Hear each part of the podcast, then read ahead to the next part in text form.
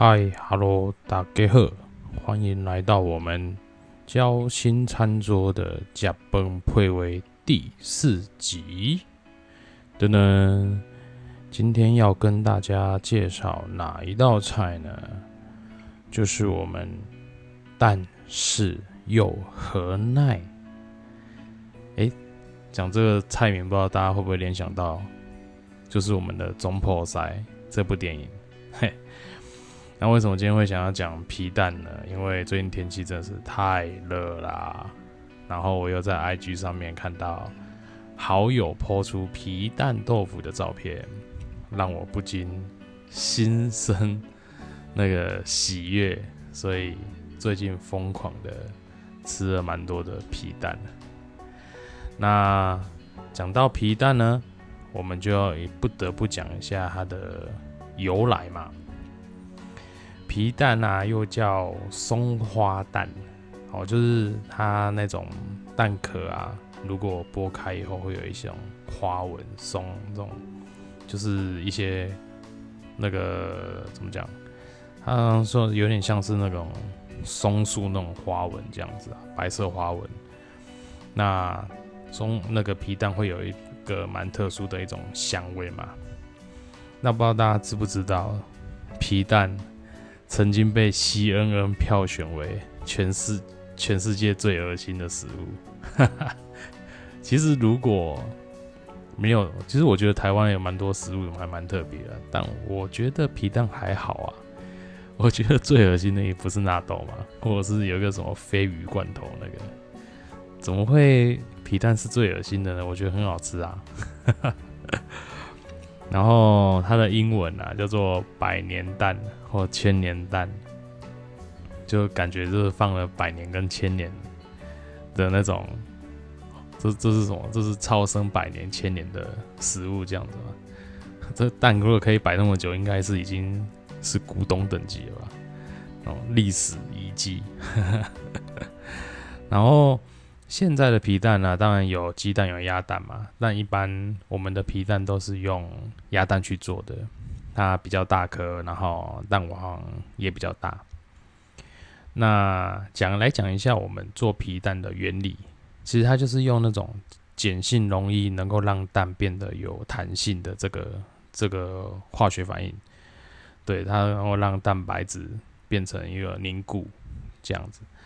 那目前呢，我们在做皮蛋，哦，大概就是用那个一些盐啊，或者是茶茶叶那种，哦，还有一些碱性物质去腌制它。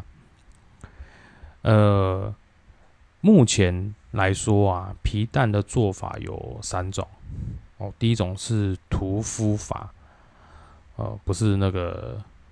那个德州电锯杀人魔那种涂敷哦，不是，就涂在上面啊，敷在上面叫涂敷法哦，就是将生石灰啊、草木灰、苏打这种碱性物质，然后还有食盐啊，调成泥状，然后就会把它裹在那个蛋的表面，就有点像我们以前控油那种，你知道吗？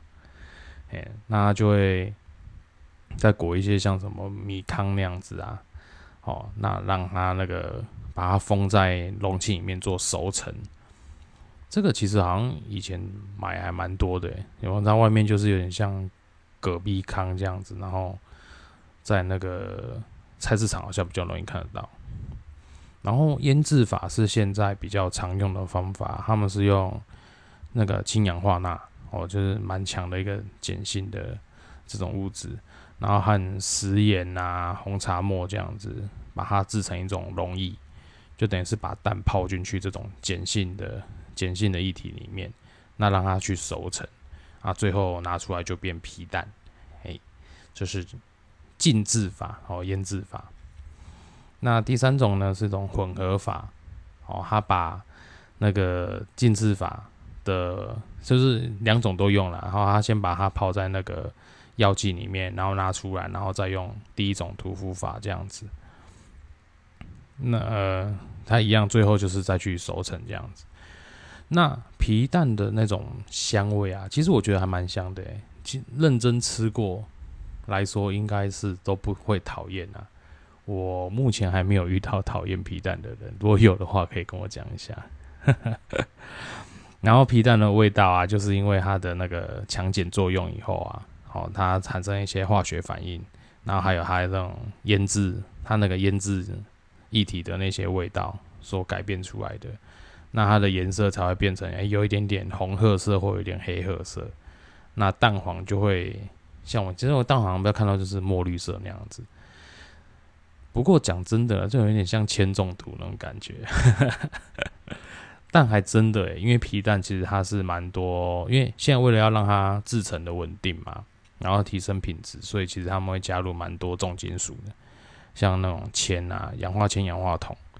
所以其实皮蛋它是有好处的，但因为它的重重金属含量其实蛮高的，那当然是过犹不及啊，就吃多了也是不好。我觉得是，这种什么东西吃什么东西都一样，就是要适量，然后吃多，不管是什么再好的东西，吃多都一定对身体不好。那有没有人知道吃夏天吃皮蛋有什么好处？好，跟你们讲，有三个好处。第一个就是它可以预防上火，哎，那那个，因为它它的那个中医啊，认为皮蛋是。凉是属于比较凉性的食品，所以它有清凉啊、明目啊、滋阴清肺的功效。哦，那听起来很厉害啊！哎，然后第二个的话，它可以提高食欲啊，因为它的制作方法，所以它其实含有比较多的一些矿物质。哦，那听说它就是能够比较有效促进消化，然后提升食欲这样子。第三个是我觉得蛮蛮厉害的，它竟然可以缓解胃病诶，像我本身常年肠胃不好，那我应该是要多吃一点皮蛋才对。好啊，因为它是用强碱的物质去做的嘛，所以它可以去做一个综合胃酸的效果。那对一些胃痛、胃病呢，呃，据说也有一些缓解的作用。诶，这个也是我。最近整理资料才知道的，不然我以前只是爱吃而已。我也不知道原来哦，它可以缓解胃病哦。哎，那有些人就问说，哎，皮蛋买回来到底要不要冰啊？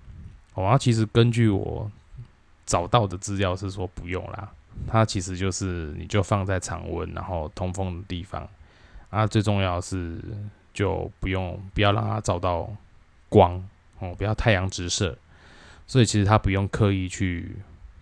冰起来。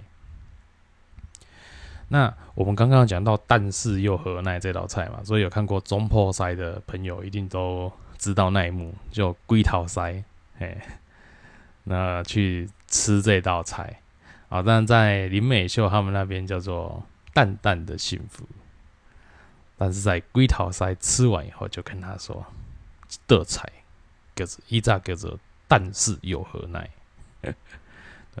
看电影看到那个 剧情都要把跟连台词都把它背起来这样。然后我有一个推荐料理，我觉得还不错，就是皮蛋的料理，而且我个人觉得它超下饭。它就是宫保皮蛋，我相信很多人吃过，而且它皮蛋是炸过的。那我觉得加上那个就是宫保鸡丁那个辣，哇，真的非常下饭。连我自己现在上面讲都会讲到流口水，等下会不会有人一大堆人肚子饿？我真的罪恶啊！那其实皮蛋有一个皮蛋的由来啊，是有一个小故事诶。那我也在这边分享给大家哦，就是在明熹宗哦天启年间，呃那时候啊，因为湖州那一带就是闹饥荒嘛，那所以那时候的一个知府就。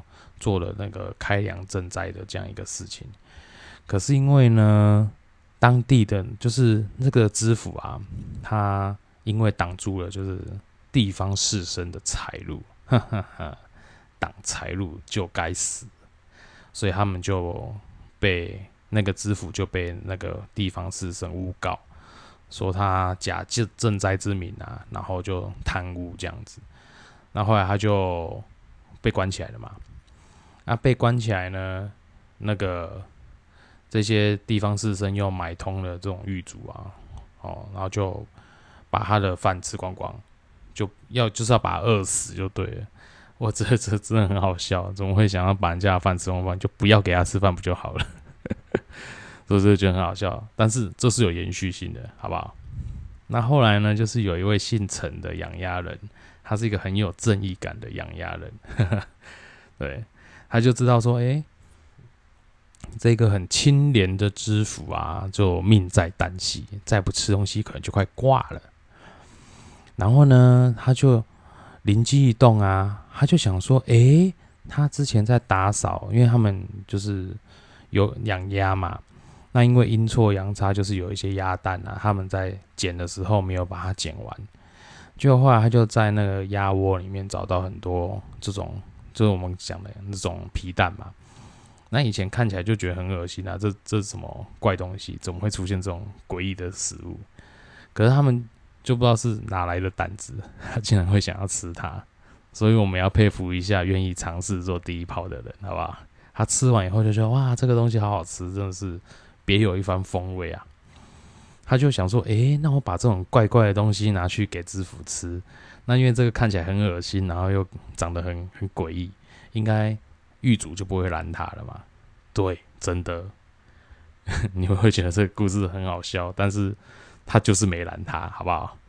后来呢，这个知府啊，他就每次东西快快挂掉了，然后因为这个鸭蛋捡回一条命，最后呢，他终于被查出他并没有贪污的这个这个事情，那也恢复了官职。那后来呢？这个知府大人就为了要答谢这个姓陈的这个养鸭人嘛，对，那要请他，就请他来的时候，就问他说：“诶，你那个怪怪的那个蛋啊，到底是怎么弄的？”然后他就把他可能他在鸭窝里面发现的这样的一个过程，就跟他讲。哦，那听说啦，就当时受把 当地百姓的喜爱。我我我实在很难想象那种全村的人或全城的人喜，这种突然风风靡皮蛋的这个情景，这是什么情景？我其实有一点好奇。对，然后他们又为了就是要佩服这个姓陈的养鸭人，他的他的异形嘛，哎，然后他就又把它称为叫陈蛋。所以其实它叫，就是你知道皮蛋，刚我们前面讲过叫松花蛋嘛，那以前它叫陈蛋。对，我是觉得这还蛮特别的啦。对，所以呢，你看今天我们吃的皮蛋，其实它也是有它这个正义的故事，那听起来也是还蛮有趣的。好喽。那我们今天的第四集呢，就跟大家分享这个皮蛋的小故事，还有它的一些呃，对我们的就是人对身对我们的好的一些功效。那当然啦，还是老话一句，就是吃东西就是要适量就好哦，不要吃多，吃多了就是对身体都是负担。嗯，OK，那今天的甲崩配位第四集呢？就到这边跟大家做个 ending 啦，我们期待下次再见，大家拜拜。